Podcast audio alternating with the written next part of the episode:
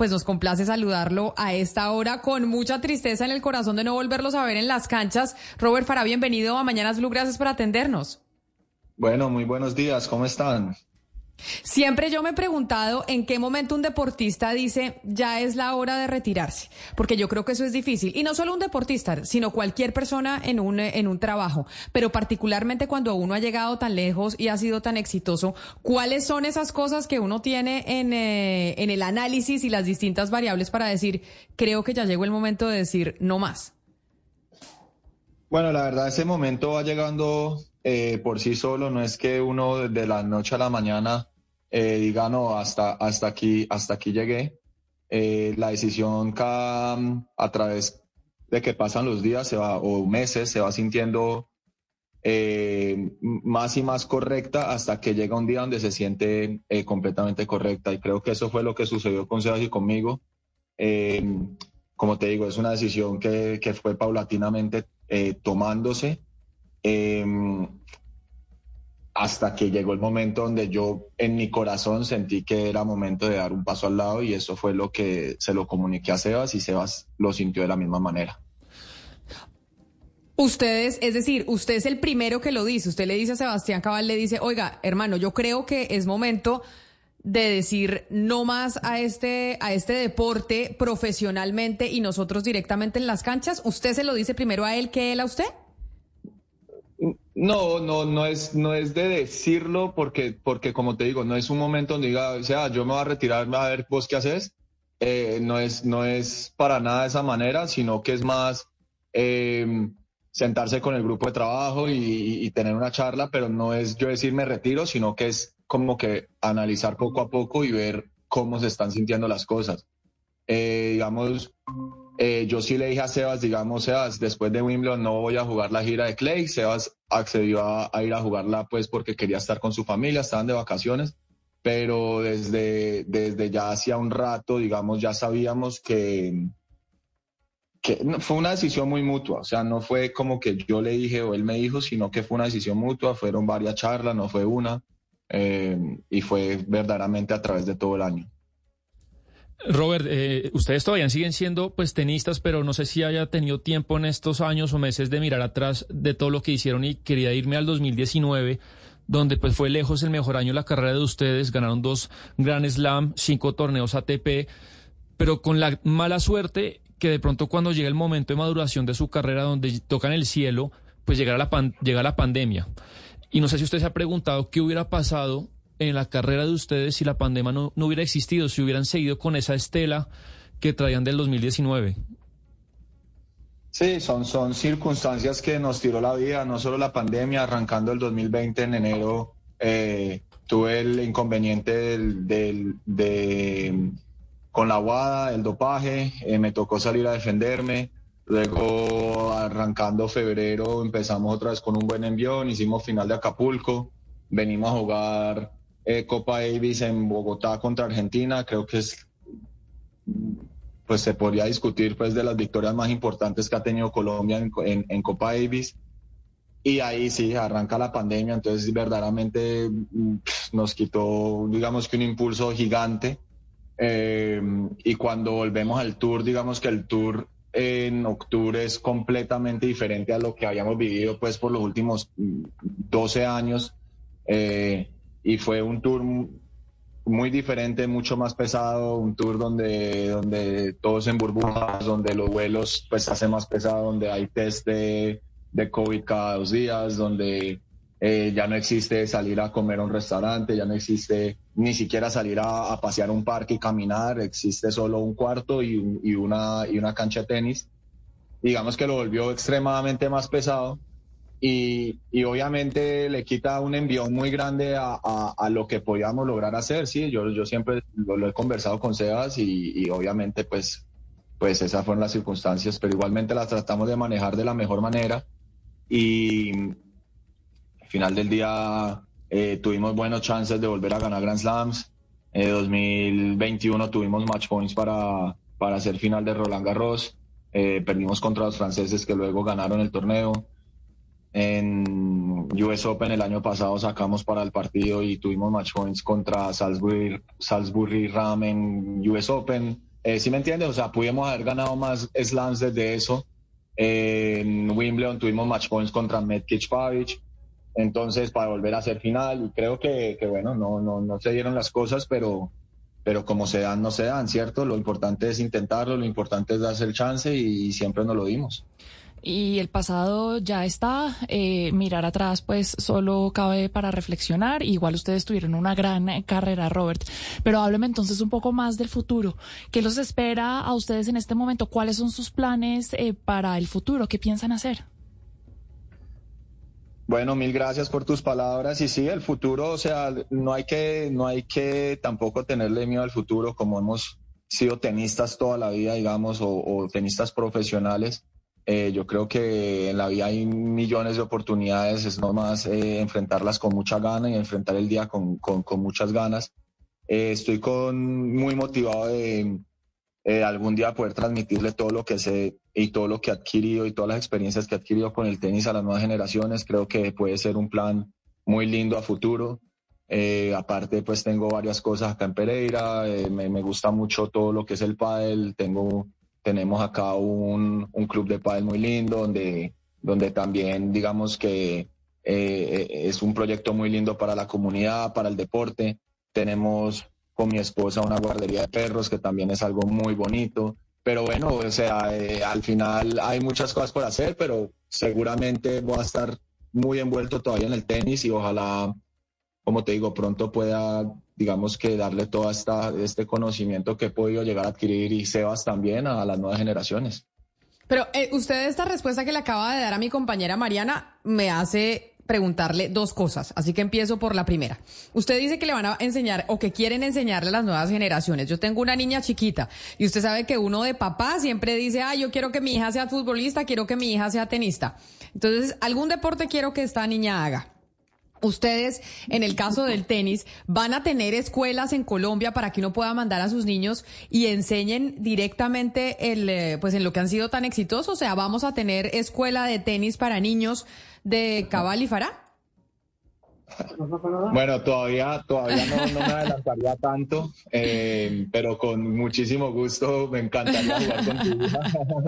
No, pues mi hija tiene un año, tiene un año, pero uno ya empieza a decir, bueno, ¿en qué la voy a meter? Pues mira, por ahora, por ahora lo importante es respirar un poco, eh, darse ese, ese respiro tan anhelado que, que, hemos, pues, que hemos, digamos, trabajado para tenerlo. Eh, ser tenista no es una vida eh, donde tengas mucho, mucho tiempo para ti, para, para poder hacer lo que, lo que tú deseas, ni siquiera fines de semana ni festivos. Entonces, primero darse un respiro y luego, como te digo, la, vida, la vida funciona de manera muy curiosa y como, como lo acaba de decir, si uno, si uno está con las ganas de hacerlo y con, con el empeño de hacerlo, eh, te va a abrir el camino para mostrarte el camino más adecuado y el que toca tomar. Y no sé si vaya a abrir una academia eh, como tal Robert Fara, quizás la haga, pero, pero mientras que estén las ganas de hacerlo, algo surgirá y de alguna manera empezará a fluir. Y la otra pregunta, yo le dije que me han surgido dos. Usted dijo que tenían canchas de pádel y que están en un proyecto de pádel en el país. ¿Ya es lo suficientemente común y famoso el pádel en Colombia? ¿Usted cree que va a tener futuro, digamos, yo no, el pádel es un deporte que es como un spin-off del tenis, ¿no? ¿O cómo lo catalogarían ustedes? Sí, es un deporte eh, bastante enviciador, verdaderamente, poco más que el tenis en, para, para la gente amateur porque es un deporte un poco más fácil de practicar y, que te trae un gran reto también. Eh, creo que en este momento ha cogido muchísima fuerza, sobre todo en ciudades como Medellín y Bogotá. Eh, yo lo veo más como un deporte amateur, más que un deporte profesional todavía. Seguramente, no sé, en algunos años puede que tengamos una pareja excelente de, de, de pádel, pero no, no lo veo en el futuro cercano. Pero por ahora lo veo más como un deporte de amigos, un deporte de, de irse a echar una partida y luego tomarse unas cervezas. Eh, y, lo veo como, como un deporte de mucha ampliación y mucha proyección. Le puedo decir que Panamá tal vez es la ciudad con más canchas de pádel por metro cuadrado de América Latina. Es absurdo el crecimiento que ha tenido este deporte desde hace tres años acá, eh, a nivel incluso profesional. Yo quisiera preguntarle sobre el deporte en sí. ¿Usted cree que con este boom que está viviendo el pádel, usted cree que pueda llegar a, a superar la popularidad que tiene el tenis? Hombre, el tenis le tiene 100 años de ventaja al pádel. O sea, creo que que los estadios como digamos hoy en día los estamos viendo en Cincinnati o, los como los vimos el año la semana pasada en, en, Toronto como los vamos a ver ahorita en el US Open no creo que los veamos de la misma manera en el pádel eh, y eso no se lo va a quitar el tenis eh, o sea eso no se lo va a quitar el pádel en ningún momento al tenis creo que en el futuro cercano. Lo que sí veo es que hay un hay un mercado muy grande de pádel en el momento eh, para, para, digamos, aprovecharse de ese mercado y poder brindar un servicio a ese mercado. Y, y yo no lo compararía tanto con el tenis, sino que dejaría tranquilo al pádel y, lo, y, haría que el pádel haga su propio recorrido. Mm, o sea, crear un tour como, como lo tiene el tenis y crear cuatro Grand Slams como, como lo tiene el tenis no se hace de, la, de, de la noche a la mañana, sino que se hace con un proceso de, muchos años y, de crear una historia detrás y creo que apenas el padre está arrancando a hacer esas cosas. Pero como te digo, en, el, en el, por el lado amateur creo que está aquí para quedarse y creo que, que va a ser un éxito rotundo el deporte. Sí, pero sobre el tenis, Robert, eh, es, ¿existe la posibilidad de que eh, algún día sea un deporte mucho más popular? Es que mucha gente todavía piensa que es un deporte de las élites, no solamente en Colombia, sino en, en todo el mundo. ¿Usted está de acuerdo con eso? ¿Piensa que es, que es posible alguna vez que sea más popular? Yo pienso que ni el tenis ni el pádel son un deporte eh, elitista, no lo que pasa es que los lo catalogaron así porque quizás lo comparan en Colombia mucho con el, con el, con el fútbol y obviamente el fútbol se puede practicar en cualquier lado, en cualquier parque, con, con que haya una pelota y seis amigos, pues se hace un 3 y 3 y sale. El tenis, digamos que necesita una cancha de tenis.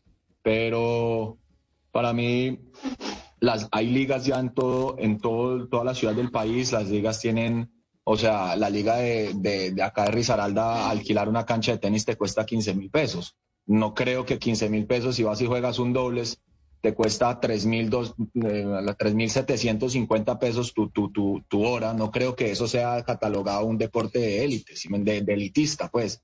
Eh, ya si me dices el golf o algo así, listo, sí, ahí necesitas un club privado, normalmente no hay canchas públicas de golf, etcétera, etcétera pero, pero creo que lo mismo sucede con el pádel. Obviamente, eh, para los que estamos invirtiendo en el pádel, pues eh, tiene, tiene una inversión que hacerse y, y, al final los números, pues toca plantearlos para que, la, para que el negocio dé.